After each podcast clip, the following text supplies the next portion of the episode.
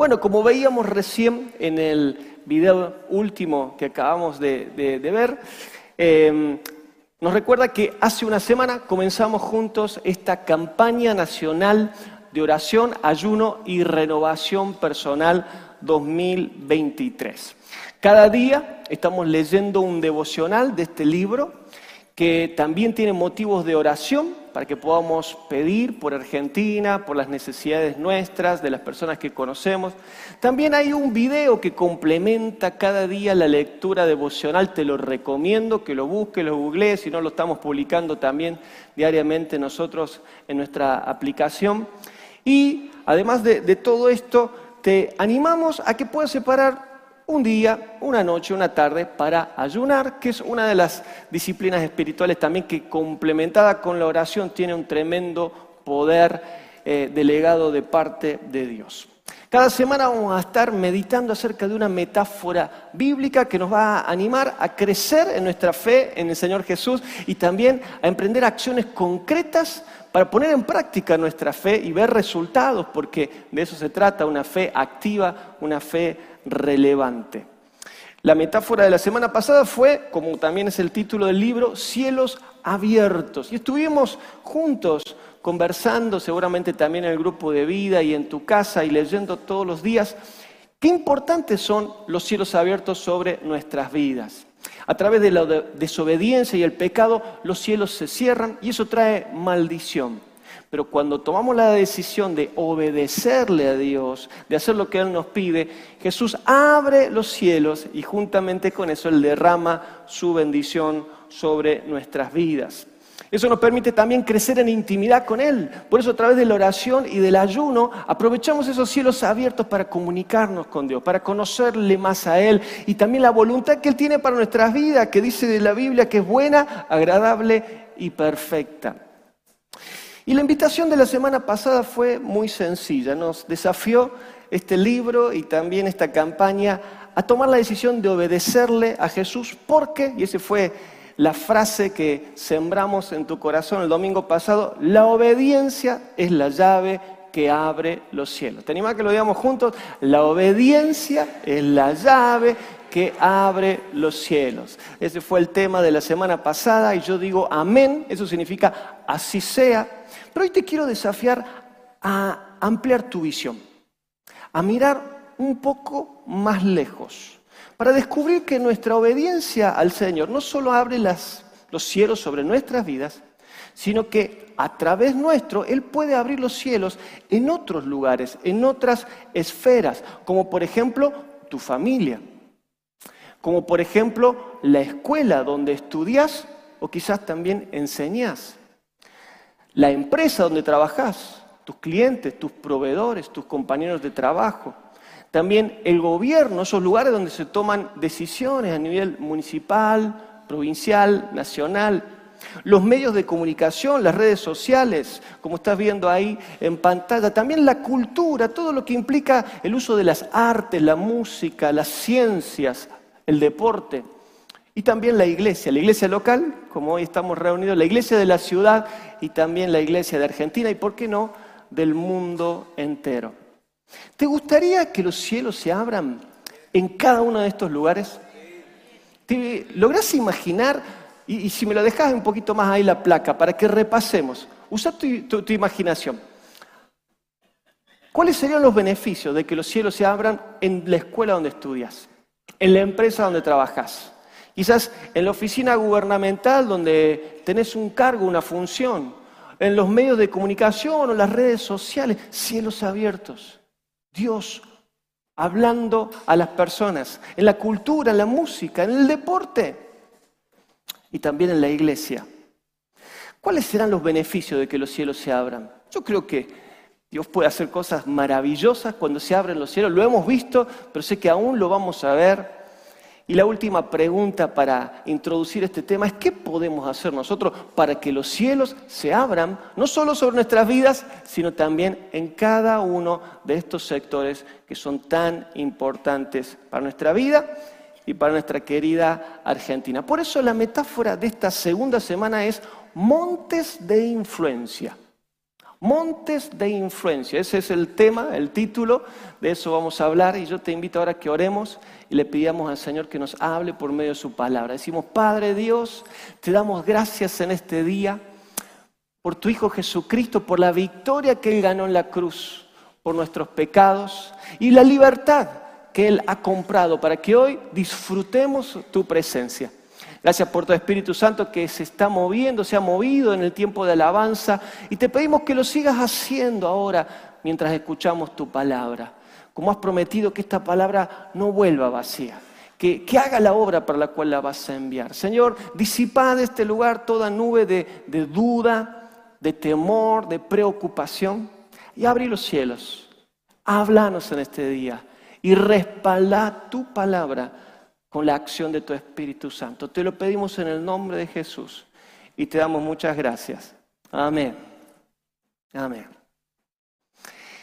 El sábado pasado participé, me invitaron a una cena de egresados.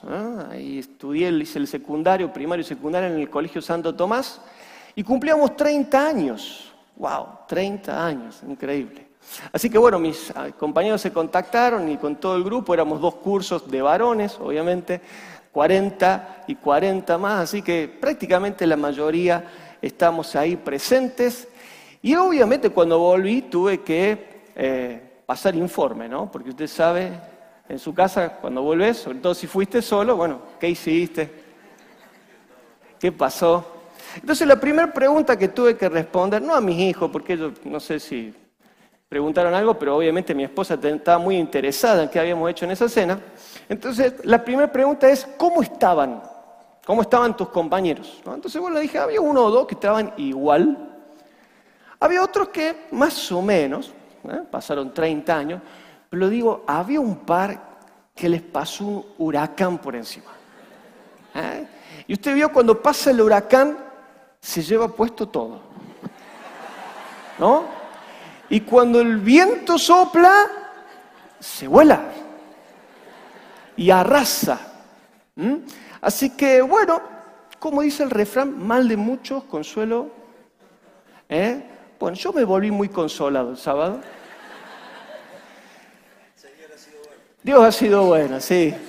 Todavía seguimos confiando. Dios es fiel. Bueno, segunda pregunta es ¿de qué hablaron? Bueno, más allá de alguna anécdota graciosa del secundario, luego vienen los temas que siempre surgen cuando uno se encuentra con gente, sobre todo que hace mucho que no ve. ¿no? Entonces hablamos de la familia, bueno, te casaste, tuviste hijos, eh, hablamos también de política, de economía, algo de deportes, de educación. ¿Qué estudiaste? ¿A qué te dedicas? ¿A qué trabajas? Y en ese combo, porque bueno, la cena fue larga, hasta hablamos de religión. Y en un momento, un compañero que estaba al frente mío, me, estábamos todos ahí disfrutando de, de ese asado y me dice, así que sos ministro. Colegio católico, ¿no? Entonces le digo, bueno, sí, soy pastor. Entonces me pregunta, bueno, ¿y qué hace un pastor? Y en ese momento toda la mesa se congeló y todos los ojos miraron para escuchar, había mucho interés en saber qué es lo que hace un pastor. Así que bueno, le expliqué un poquito cuál es la tarea pastoral. Y luego me preguntaron, ¿y tu esposa qué hace? Bueno, mi esposa me ayuda. De hecho, ese día había tenido un encuentro de mujeres, así que le conté lo que hacemos con las mujeres, los varones, los matrimonios, los niños. En definitiva, el trabajo que hacemos con la familia. Yo no sé si te ha pasado últimamente, seguramente en, algún momento, encontrarte o reencontrarte con alguien y empezar a hablar de estos temas. Y vos dirás, ¿por qué será que siempre salen estos temas? ¿no? Y obviamente lo tenés que hacer con cuidado, porque sobre todo si sabes que en la mesa hay alguien que piensa distinto que vos, entonces hay que cuidarse con los pensamientos, con las opiniones. Sabemos que hasta Messi estamos todos de acuerdo. Pero si empezamos con Boca, River, Talleres Belgrano, se complica. Y si queremos llegar con paz al postre, mejor cuidarse con algunas opiniones. Pero ¿por qué será que siempre hablamos de estos temas, del gobierno, hablamos de la economía, hablamos del trabajo, hablamos de la familia? Y es porque estas son las esferas que, estos temas que miden de alguna manera como un termómetro eh, la temperatura espiritual de una ciudad, de una nación, incluso de las personas que viven en ese lugar. Quizá en alguna de esas conversaciones vos has hablado o has escuchado hablar con cierta resignación. Como por ejemplo, bueno, tenemos un país maravilloso, pero... O mira, cómo está la situación, yo creo que voy a tener que cerrar la empresa porque esto no va más. O ya no hay esperanza para mi matrimonio. Comentarios que seguramente en algún momento te habrá tocado escuchar. Ahora, ¿qué dice Dios en su palabra acerca de estos temas? ¿Será que nosotros también nos tenemos que resignar ante las cosas como están y, bueno, acostumbrarnos a qué es lo que hay y esto no va a cambiar? ¿O habrá algo que Dios nos está motivando a hacer para que las cosas cambien para mejor? Yo te invito a que si tenés tu Biblia, la abras, vamos a leer un texto y va a ser como un poco el eje de la conversación este día, de Deuteronomio capítulo 7, verso 1. Y dice así, Deuteronomio 7.1 dice, el Señor tu Dios te hará entrar en la tierra que vas a poseer y expulsará de tu presencia a siete naciones más grandes y fuertes que tú, que son los hititas, los jerjeseos, los amorreos, los cananeos, los fereceos, los hebeos y los jebuseos. Esta promesa, que está en la palabra de Dios, Él se la hizo a la nación de Israel cuando estaban a punto de entrar a la tierra prometida. Eh, y como la palabra de Dios es viva y eficaz y es actual, es vigente, hoy también el Espíritu Santo nos hace esta promesa a vos y a mí, los que somos miembros de la iglesia de Jesucristo. En aquel entonces ellos tenían que conquistar un territorio geográfico, la tierra de Canaán, que era la tierra que Dios le había prometido a su amigo Abraham, a su hijo Isaac y al nieto Jacob y a toda su descendencia.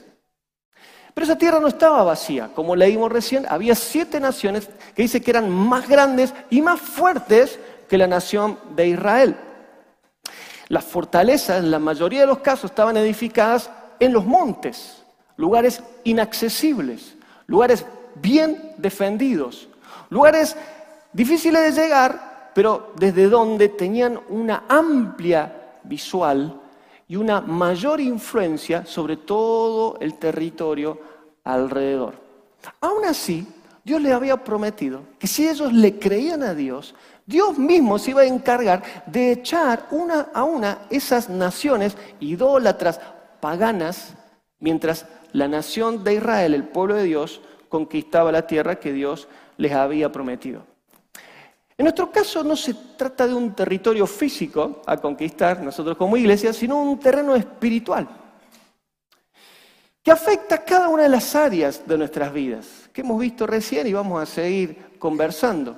Yo no tengo tiempo ahora de desarrollar cada una de ellas, vos lo vas a leer en la semana, hay libros que se han escrito acerca de este tema, pero cada vez más el Espíritu Santo trae revelación a pastores, maestros de la palabra de Dios, de que cada una de estas naciones representa cada una de las áreas de una sociedad, de una nación, que influyen sobre las personas que viven en ese lugar. Ahora, como estamos hablando de montes de influencia, vos te preguntarás, ¿y cuáles son entonces esos montes de influencia? Bueno, siete montes representados por estas siete naciones, y como te dije, lo vas a leer cada uno de los días de esta semana, vas a tener una explicación de cada uno de estos montes solamente ahora los voy a mencionar, los hititas representan los medios de comunicación. Los jerjeseos, el gobierno, hay tuvo una razón, esto no es arbitrario, pero bueno, como te dije, ahora no tengo el espacio para explicártelo. Los amorreos, la educación, los cananeos, la economía, los fereceos, la religión, los hebeos, la celebración o la cultura, todo lo que te decía recién, las artes, eh, la música, el deporte, y los jebuseos, la familia. Durante esta semana vamos a ser guiados por el libro devocional a orar y ayunar para que el reino de Dios venga a cada uno de estos montes, pero también vamos a ser guiados a hacer acciones prácticas, acciones de fe, para que en el nombre de Jesús podamos avanzar y conquistarlos para Él. Y al final de este mensaje, de lo que ahora estamos reflexionando, cada uno de nosotros va a tener que tomar una decisión. ¿Cuál es la decisión? Creerle a esta palabra de Dios y avanzar en fe en la conquista de estos montes, declarando que así como Dios ha abierto los cielos sobre nuestras vidas, también lo va a hacer en estas esferas de influencia o no creer esta palabra y seguir como estamos. La decisión es tuya, es de cada quien. Pero como esta decisión es muy importante, yo quiero mostrarte lo que puede pasar en caso de la negativa, en caso de que vos digas, no, esto para mí eh, no funciona o no estoy dispuesto a creer que realmente algo puede cambiar. 40 años antes de lo que acabamos de leer, la generación de los padres, de los que ahora estaban por entrar a la tierra prometida, fueron guiados por Moisés a entrar a poseer la tierra. De hecho, él nombró a 12 eh, espías, uno para cada una de las tribus de Israel, y ellos entraron a la tierra de Canaán y durante 40 días la inspeccionaron. ¿Mm? Ellos relevaron, vieron las cosechas, vieron los frutos, los valles, los montes, los ríos, y volvieron luego de 40 días con este informe. Y dice números 13, 27 en adelante, que ellos dijeron así, entramos a la tierra a la cual nos enviaste, están hablando a Moisés y a todo el pueblo de Israel, a explorar y en verdad es un país sobreabundante. Fíjate qué linda esa palabra, sobreabundante.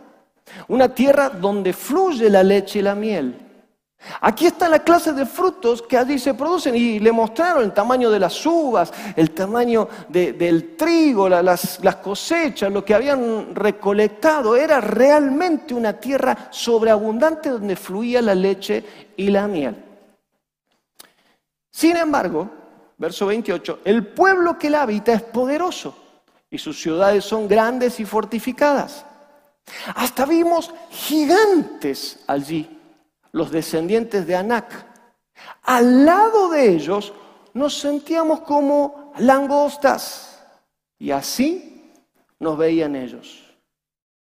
Este fue el informe que dieron los espías a la nación de Israel. De hecho, fueron diez de los doce los que dieron este informe. Otros dos, Josué y Caleb, dijeron, vamos, conquistemos, el Señor está con nosotros y los comeremos como pan.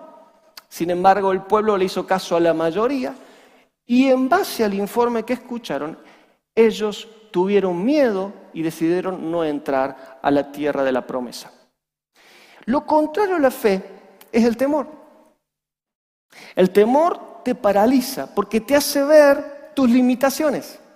El temor te recuerda tu fracaso, las veces que lo intentaste y no funcionó. Entonces, ante los desafíos de la vida, el temor te hace congelar o incluso peor, volver para atrás. Qué diferente es la fe, porque la fe nos impulsa a avanzar, porque nos ayuda a ver más allá de nuestras debilidades y limitaciones, las virtudes de nuestro Señor Jesús, que es mucho más fuerte y poderoso que cualquier dificultad, crisis o enfermedad. ¿Y cuánto dicen amén? Ellos tuvieron miedo y prefirieron el desierto antes que la tierra prometida. Aún así, Dios en su misericordia no los abandonó. Y vos podés leer ahí en el Antiguo Testamento que cuando ellos tenían hambre, Dios les mandaba el maná, que era como un pan que caía cada mañana del cielo. También cuando se quejaron del maná, Dios les mandó codornices para que en medio del desierto pudieran comer carne. Cuando tenían sed, Dios hacía salir agua de la roca. Cuando en la noche tenían frío, Dios los calentaba con una columna de fuego. Y durante el día cuando ellos sufrían el calor del desierto, Dios los protegía con la nube de su presencia. Literalmente ellos vieron la gloria de Dios. Ellos vieron el poder de Dios actuando a favor de ellos, cuidándolos en cada situación, en cada necesidad que atravesaron durante esos 40 años en el desierto. Pero ahora se había levantado una nueva generación y Dios le estaba dando una nueva oportunidad. Ya no sería lo que Dios podía hacer por ellos, sino lo que Dios quería hacer a través de ellos, que es muy diferente. Yo espero que vos vayas captando la idea, porque esto que estamos leyendo en el Antiguo Testamento es también un mensaje relevante para hoy como iglesia. Yo sé que muchos de ustedes han visto la gloria de Dios años atrás, han visto milagros maravillosos de Dios, han visto el poder de Dios actuando a tu favor, pero en este tiempo Dios nos está desafiando a creer por más y no solo ver lo que Él puede hacer por nosotros, sino también lo que Él puede hacer a través nuestro. ¿Y cuántos pueden decir ahí también? Amén. Amén. Gracias a Dios ellos tomaron la decisión correcta y bajo el liderazgo de Josué cruzaron el río Jordán. Al día siguiente dejó de caer el maná y empezaron a comer del fruto de esa tierra, la tierra prometida. Y empezando por Jericó, una a una fueron conquistando cada una de las ciudades y naciones de Canaán. Ahora te preguntarás, ¿y cómo podemos hacer nosotros para conquistar los montes? Estamos hablando y aclarando, no son montes físicos, no estamos hablando de ir a salir con la espada, matar gente, eso fue el ejemplo de la antigüedad. En la actualidad tenemos montes espirituales que conquistar. ¿Y cómo lo podemos hacer? Esta semana vamos a, leer y vamos a ser guiados por este libro devocional a, implementar cosas, acciones prácticas eh, en cuanto a conquistar cada uno de estos montes. Pero básicamente lo que vamos a hacer en cada uno de ellos es orar y ayunar para que el reino de Dios venga a ese monte de influencia. Cada vez, hoy por ejemplo, si viste el devocional, si no te lo recomiendo, el pastor Omar Cabrera habla sobre el monte de la familia. Así que nos va a guiar a orar por la familia, a que venga el reino de Dios a cada una de las familias de Argentina y vamos a ayunar también uniendo esto a la oración para que así sea.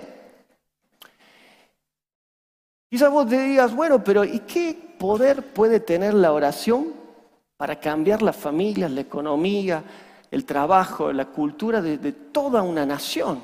Eso es muy grande. Eso es un gigante muy, muy difícil de conquistar. Ante esa realidad quizás nos sentimos hoy como langostas, así de pequeñitos, ante una sociedad que está tan lejos de Dios.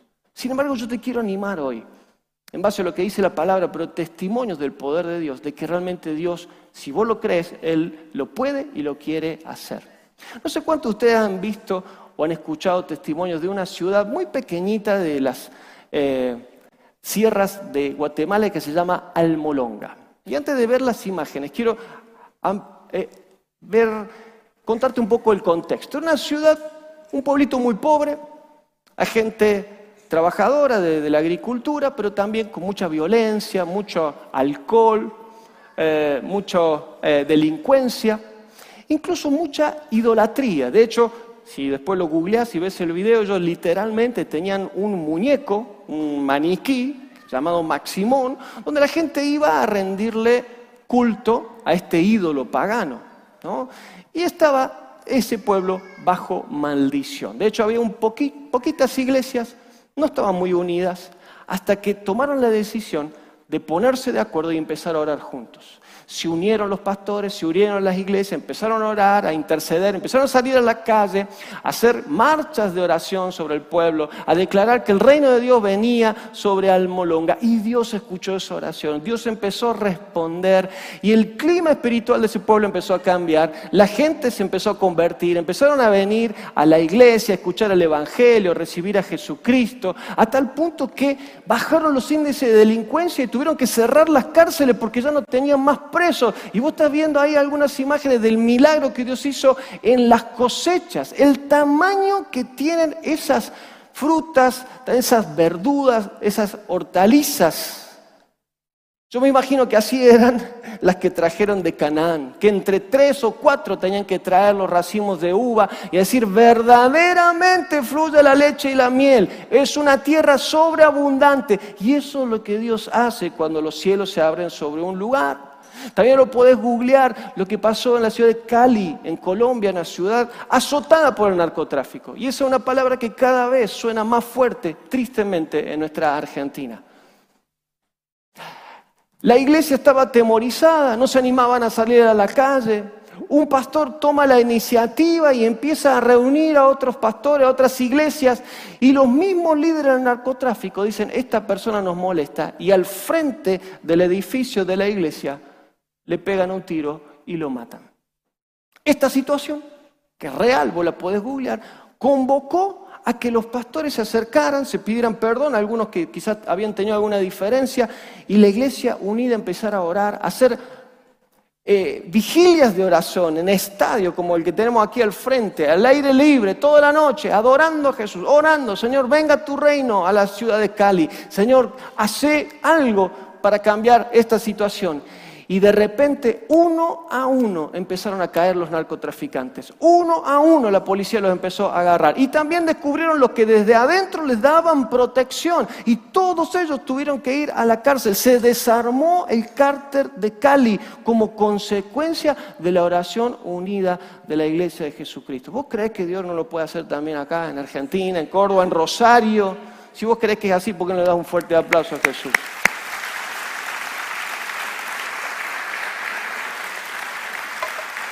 Así que esta semana vamos a estar orando y ayunando diciendo, venga tu reino, Señor, sobre la economía, venga tu reino sobre el agro que este año ha sufrido tanto la sequía. Señor, manda la lluvia para que las nuevas cosechas sean abundantes, en la justa medida, que no sean tampoco inundaciones, pero que en el momento propicio y la cantidad necesaria, Señor, abrí los cielos y derrama la bendición de la lluvia sobre nuestros campos, sobre nuestras cosechas, sobre también la ganadería.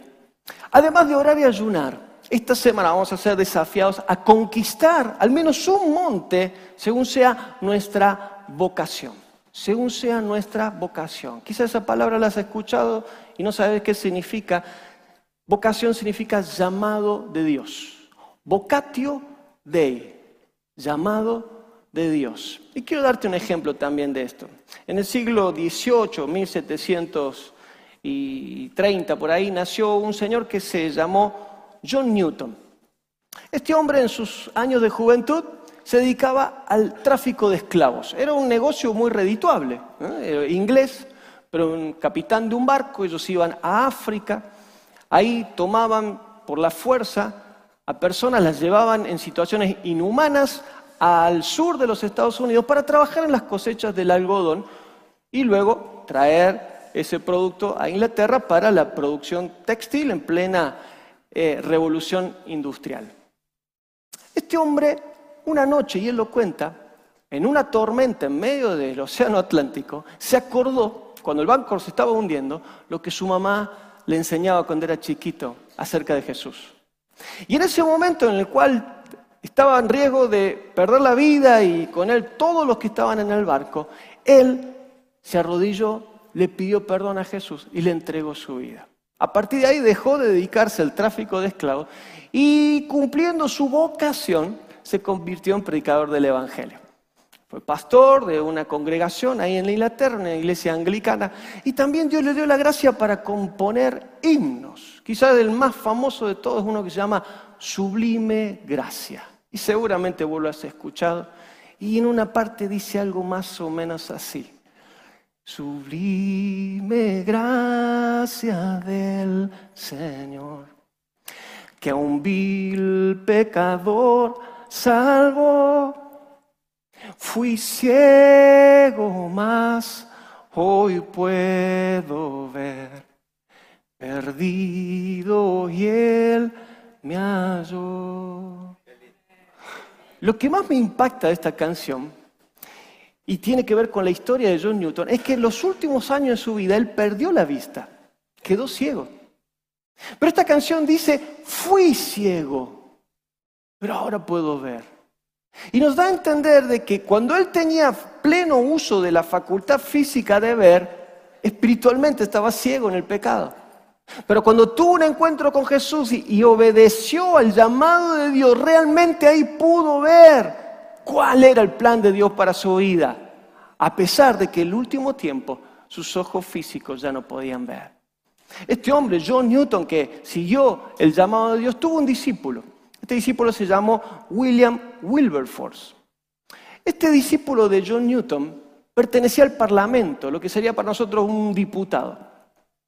Y también lo puedes leer, incluso hay una película muy interesante. En un momento él, quizás frustrado, porque era minoría en el Parlamento, y él como fiel cristiano, proponía año tras año que se aboliera el tráfico de esclavos y en consecuencia también la esclavitud.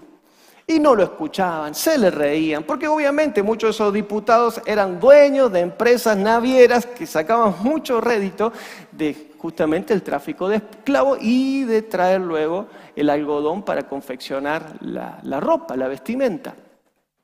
Así que un día frustrado va y le habla a su maestro, le dice, renuncio. Eh, yo, pero él tenía, sentía un llamado de Dios, así que dice, ¿por qué no te ayudo en la iglesia? No sé, ¿qué necesita? Toco el órgano, eh, paso la ofrenda, te doy una mano acá en la iglesia. Y, y su maestro, John Newton, le dijo, no, no, no, Dios te puso ahí con un propósito. Vos tenés que persistir en ese lugar, confiando de que Dios en su momento va a hacer que las cosas cambien. Así que permanece, permanece. Y obedeciendo ese consejo, William Guillermo se quedó en ese lugar y año tras año siguió de a poquito convenciendo a los otros diputados. Un año habrán sido dos, después fueron cinco, después habrán sido quince, hasta que finalmente en una votación la cantidad de manos que se levantaron para abolir el tráfico de esclavos fueron más de las que se quedaron sin levantar. Y a través de William Wilberforce, Dios trajo el reino de los cielos en ese lugar, en ese parlamento, y se aprobó una ley que trajo una bendición a muchas, muchas personas a partir de ese entonces. ¿Cuál es la moraleja de estas historias que te estoy contando y espero animando también tu fe?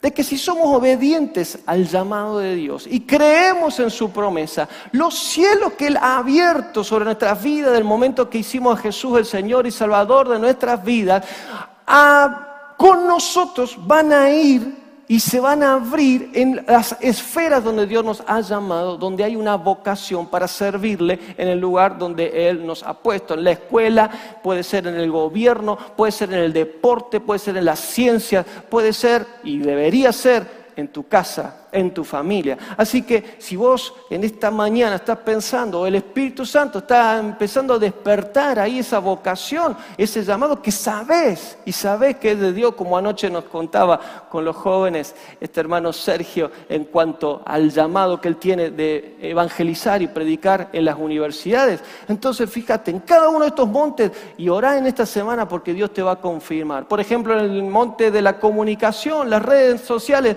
que están plagadas de malas noticias. Dios te puede usar, si ese es tu llamado, para llevar las buenas noticias del Evangelio. En el gobierno, donde hay tanta corrupción, Dios te puede usar para llevar integridad. Y como nos enseña muchas veces el pastor Eduardo, no pueden comprar a quien no está a la venta. Que en la educación, donde está el humanismo y tantas ideologías destructivas, vos puedas llevar ahí los principios de la palabra. Y quizás no haga falta, porque a lo mejor no te dejen en el aula decir la Biblia dice, pero que vos los llenes de palabra de Dios en cada momento mientras estés enseñando la materia que te toque enseñar. En el trabajo y la economía, donde hay tanta vagancia hoy en día y avaricia también, vos puedas llevar esfuerzo y generosidad en medio de la cultura, donde atrae la música, las artes, hay tanta seducción hacia el pecado, vos puedas exaltar a Cristo y darlo a conocer. En la religión, donde hoy hay tanta idolatría, también vos puedas guiar a las personas en una relación creciente con Jesús. Y en la familia, donde hay rechazo y también perversión y abuso, vos puedas llevar amor y protección. Yo creo, como dice el libro, y lo copié textual, en la página 28 dice, toda vez que la iglesia sale al mundo a cumplir su misión, el resultado es que Dios abre los cielos y derrama salvación, liberación y sanidad. Amén. ¿Cuántos lo creen? No, no te noto muy convencido. A ver, Ayúdame a convencer a lo que está al lado tuyo y lo, leamos juntos. Hay una cita textual del libro devocional. Dice, toda vez que la iglesia sale al mundo a cumplir su misión, el resultado es que Dios abre los cielos y derrama salvación, liberación y sanidad. Amén, amén, amén. Sí, dale un aplauso al Señor. Lo creemos, lo creemos. Yo quiero que ahora vos hagas el nexo entre la historia que leímos del Antiguo Testamento y lo que Jesús nos manda a hacer ahora en el Nuevo Testamento. En el Antiguo Testamento tenían que conquistar la tierra prometida. Dios le dijo, yo estoy con ustedes, vayan. ¿eh? Y a la medida que ustedes avancen, yo voy a ir desalojando esas naciones para que ustedes conquisten ahí con el reino de Dios. En el Nuevo Testamento Jesús nos envía. Primero envió sus doce, luego envió a 72 discípulos, lo leímos la semana pasada. Y en la medida que ellos le creyeron a Jesús y fueron y predicaron las buenas noticias del Evangelio, Dios se encargó de ir disipando todo espíritu antagónico para que las personas crean las buenas noticias, para que las personas también reciban sanidad en sus cuerpos enfermos y también sean libres de toda opresión del enemigo. Y lo leímos y lo quiero volver a leer en este contexto que Dios nos dé aún mayor entendimiento. Dice que cuando los 72 volvieron y se reencontraron con Jesús, dice Lucas 10, 17, que cuando los 72 volvieron estaban muy contentos y decían, Señor, en tu nombre hasta los demonios se nos sujetan. Y Jesús les dijo, yo veía a Satanás caer del cielo como un rayo. Miren que yo les he dado a ustedes poder para aplastar serpientes y escorpiones y para vencer a todo poder del enemigo sin que nada los dañe. Pero no se alegren de que los espíritus se les sujetan, sino de que los nombres de ustedes ya están escritos en los cielos.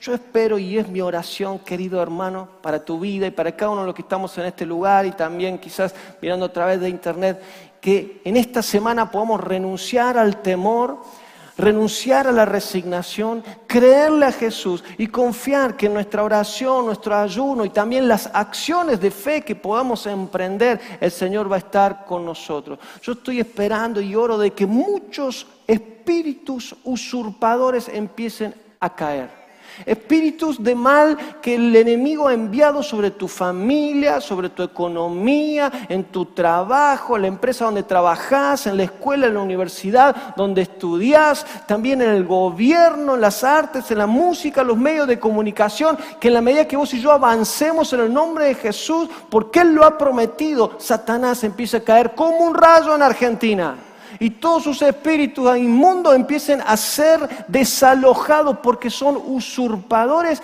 que han ocupado territorios que no les corresponden porque mi Cristo y tu Cristo pagó el precio en la cruz del Calvario. Él es el verdadero Rey, Él es el verdadero Señor y en el nombre de Jesús nosotros vamos a tomar el lugar que Él ha conquistado en la cruz. Gloria a Jesús, gloria a Jesús, gloria a Jesús. Así que la pregunta ahora, y si me ayudas, Salvador, por favor, es, ¿qué vas a hacer? ¿Qué vas a hacer vos ante esta situación? ¿Qué decisión vas a tomar?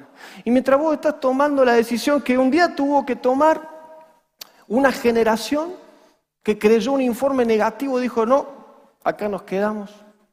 Pero luego vino otra generación que aprendiendo del error de sus padres dijo, no, ahora avanzamos.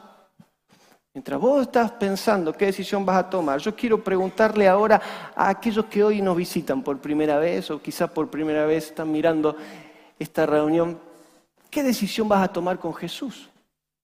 Porque algo que descubrimos la semana pasada es que nosotros no podemos abrir los cielos sobre nuestras vidas, solamente Jesús lo puede hacer. Y lo empieza a hacer cuando nosotros le abrimos el corazón. Y lo invitamos para que Él venga y sea el Señor y el Salvador. Cuando nosotros reconocemos que somos pecadores, que nuestros pecados y desobediencia han cerrado los cielos sobre nuestras vidas y han traído maldición. Pero cuando nos reconocemos y le pedimos perdón y lo invitamos, Él no solamente nos perdona, Él viene a habitar, dice la Biblia, en nuestro corazón por medio del Espíritu Santo. Y de adentro hacia afuera empieza a cambiar todas las cosas. Así que si nunca antes lo hiciste o hace tiempo que no lo haces, porque eso es algo que deberíamos hacer todos los días, yo te invito a que cierres tus ojos ahí y hagas conmigo esta oración. Y le digas, Padre Dios, te doy gracias por Jesús, porque Él pagó el precio por mis pecados. Yo hoy reconozco que mis desobediencias, mis caprichos, mis errores, mis pecados me alejaron de vos y han cerrado los cielos sobre mi vida y también sobre mi familia y todo mi entorno. Hoy me arrepiento. Te pido perdón y te invito que vengas, que seas mi Señor y mi Salvador. Te pido Jesús por tu misericordia que abra los cielos sobre mi vida yo te quiero conocer, más allá de una religión, Yo quiero tener una relación real con vos. Por eso decirle así, yo confieso con mi boca que Jesucristo es mi Señor. Y ahora creo en mi corazón que Dios lo levantó de entre los muertos. Por eso me declaro salvo para la gloria de Dios Padre. Amén.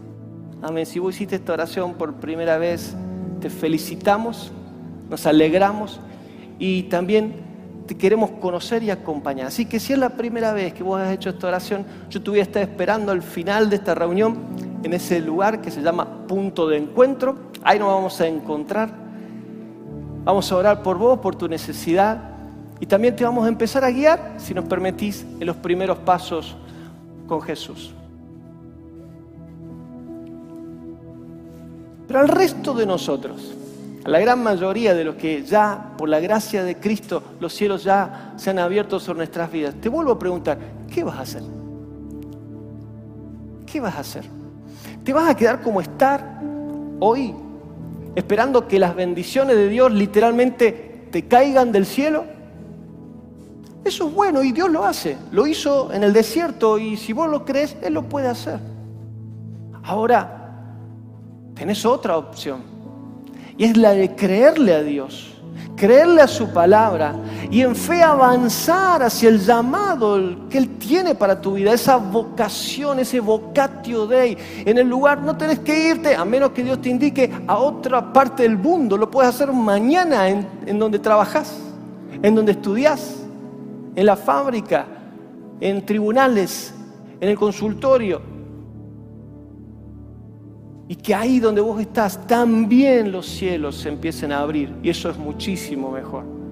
Es mi deseo, es mi oración que esta semana de ayuno, de oración, el Espíritu Santo empiece a despertar y activar esas vocaciones que están ahí, latentes. Ese llamado de Dios que está en tu corazón. De repente esa pasión se despierte y te lleve al punto de decir, si no hago esto, me muero como un día lo hizo John Newton, como lo hizo William Wilberforce y tantos hombres y mujeres más que hicieron caso al llamado de Dios. La semana pasada resumimos el mensaje en una frase, dijimos la obediencia es la llave que abre los cielos. En esta semana el punto, la frase es la fe es el motor que te impulsa a avanzar hacia el llamado de Dios. Lo leemos juntos. La fe es el motor que te impulsa a avanzar hacia el llamado de Dios. La obediencia es la llave. Abre los cielos. Pero cuando los cielos están abiertos, si vos le crees a Dios, si vos confías en la palabra de Dios, eso es un motor que te impulsa. No te podés quedar quieto. Aunque los cielos estén abiertos, aunque tengas la llave, vos necesitas moverte. Y en la medida que te muevas y avances, esos cielos que Dios abrió sobre tu vida se empiezan a abrir en tu familia, en tu lugar de trabajo, donde estudias, donde vas a pagar los impuestos, en cada lugar donde vos te muevas, los cielos se empiezan a abrir por cuanto sos un hijo, una hija de Dios. Y Él ha prometido que en la medida que vos le creas y avances, Él va a ir echando fuera todo espíritu antagónico para que el reino de los cielos se establezca en ese lugar y las personas lo puedan conocer. Amén. Yo quiero terminar estos últimos minutitos dándote un ejemplo, un ejemplo de algo que tiene que ver con el tema de hoy, la familia. ¿Cómo podemos conquistar? Ese monte que todos nosotros estamos llamados a conquistar, la familia. No hace falta que yo te aclare que hoy en día la mayoría de las familias de Argentina están con cielos cerrados, están bajo maldición. Y vos lo puedes leer las noticias, las estadísticas, que son consecuencias del rechazo, de la falta de amor, del abuso, el maltrato, chicos huérfanos, padres golpeadores, matrimonios que se separan, se divorcian, están bajo la influencia de Satanás y sus demonios que traen estas maldiciones sobre las familias. Y si algo de esto está en tu familia es porque no estamos exentos del contexto en el cual estamos como nación. Ahora la pregunta es, ¿quién influencia a quién? ¿Vas a dejar que tu familia siga siendo influenciada por estas cosas que están, son reales?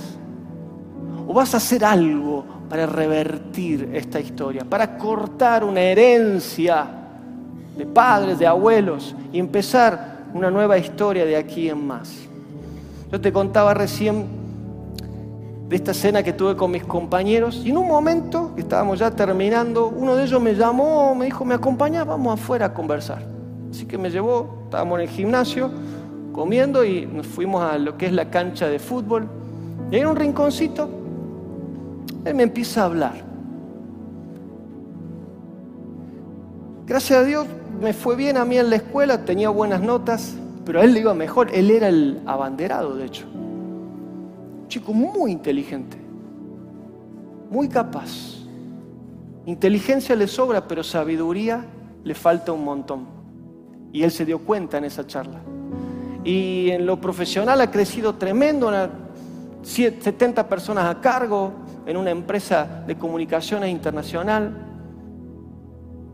Pero su familia está destruida. Hace unos años se divorció. Su hijo más o menos le habla, pero la hija no quiere saber nada con él. Y eso lo llevó el alcohol. Y en esos 20, 30 minutos que hablamos, no sé cuántos cigarrillos él se fumó. Pero su corazón estaba quebrado. Y él, habiendo escuchado algo de lo que comentamos en la mesa, me preguntó, pero vos estás casado, ¿no? Sí.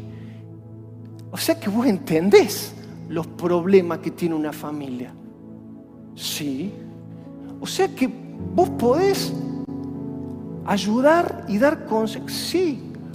Y ahí empezó a abrir su corazón y empecé a hablar las prioridades según Dios. Primero Dios, la esposa, los hijos, el trabajo, el servicio.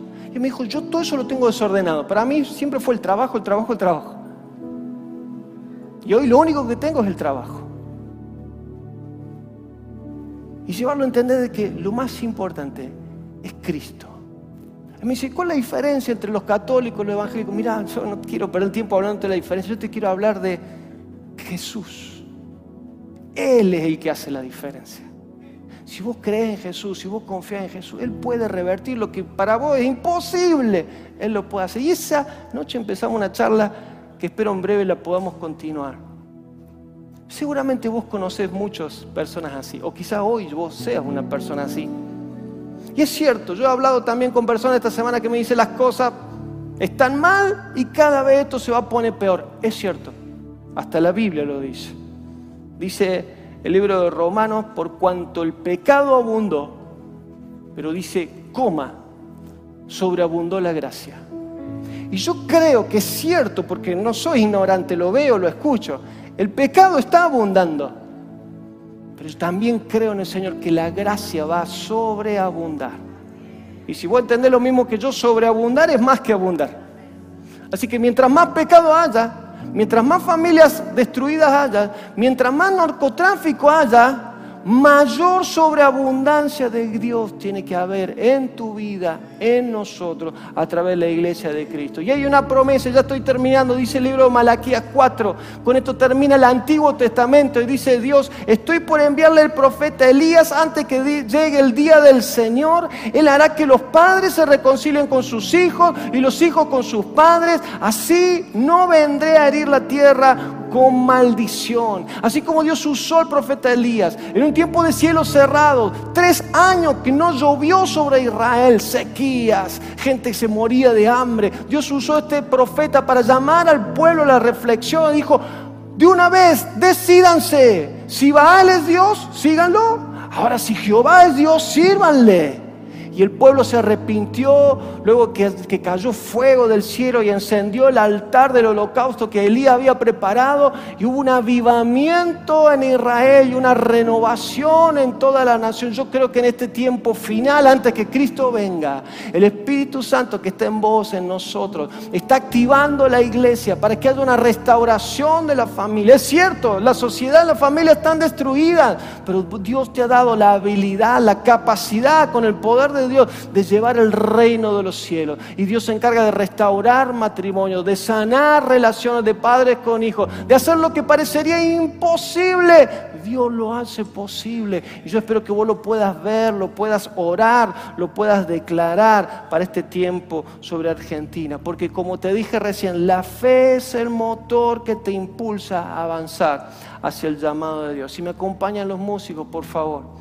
Y mientras pasan los músicos, yo quiero desafiarte a que vos uses ahora tu imaginación y pienses, ¿qué podría pasar en tu matrimonio? Si en vez de vos verte como langosta y decir, no, esto no va más, esta situación no tiene solución, vos puedas decir en el nombre de Jesús, yo, Él me da las fuerzas y esta situación yo la, la vamos a comer como pan, la vamos a resolver juntos. Y si es necesario, vos vas a tener que tomar la iniciativa de ir y pedir perdón. No esperar que vengan a pedirte perdón a vos. No se trata de mostrar quién tiene la razón, se trata de encontrar a Cristo juntos en nuestra casa. Que vos tomes la iniciativa hoy si hace falta. Decirle a tu esposa, a tus hijos, quizás a tu papá, perdóname, perdóname. No sé por qué lo dije, no sé por qué lo hice. Te pido perdón. ¿Sabes qué? Cuando vos mencionás esa palabra, te pido perdón. Hay un demonio inmundo que cae como un rayo y que pierde toda autoridad sobre tu familia. Todo poder que a través del rencor, de la, no te hablo más, le hemos dado.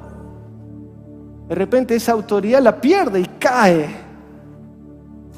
Cuando vos decís te pido perdón y hay restauración en tu casa. ¿Por qué no te pones de pie ahí donde estás? Y si está tu familia cerca, acércate. Si están tus hijos, si está tu esposa. Y si estás solito, acércate a alguien que también esté solito y con respeto, acércate y ora por esa persona que es miembro de la familia de Cristo también. Y ahí donde estás, y mientras nos preparamos para cantar esta, esta canción, decirle, Señor, yo bendigo mi familia. Hablo bien de mi familia. Renuncio a la resignación. Renuncio a las palabras negativas. Te pido perdón por palabras que hieren, que maldicen, que maltratan. Hablo bien de mi esposa, hablo bien de mis hijos, hablo bien de mis hermanos, de mis padres. Los bendigo en el nombre de Jesús. Y en el nombre de Jesús tomamos autoridad y destronamos todo espíritu inmundo de división, todo espíritu de separación, de divorcio, todo espíritu que ha traído separación entre padres e hijos entre esposos, ahora fuera en el nombre de Jesús. Huye en el nombre de Jesús. Y viene tu paz, viene el perdón, viene la reconciliación, viene la presencia de Cristo. Señor, en el nombre de Jesús se abren los cielos sobre cada hogar, sobre cada familia aquí representada, sobre las familias de tu iglesia e incluso nos animamos a interceder por las familias de Argentina. Y te rogamos, te imploramos, abrí los cielos sobre cada familia. En el nombre de Jesús. Amén.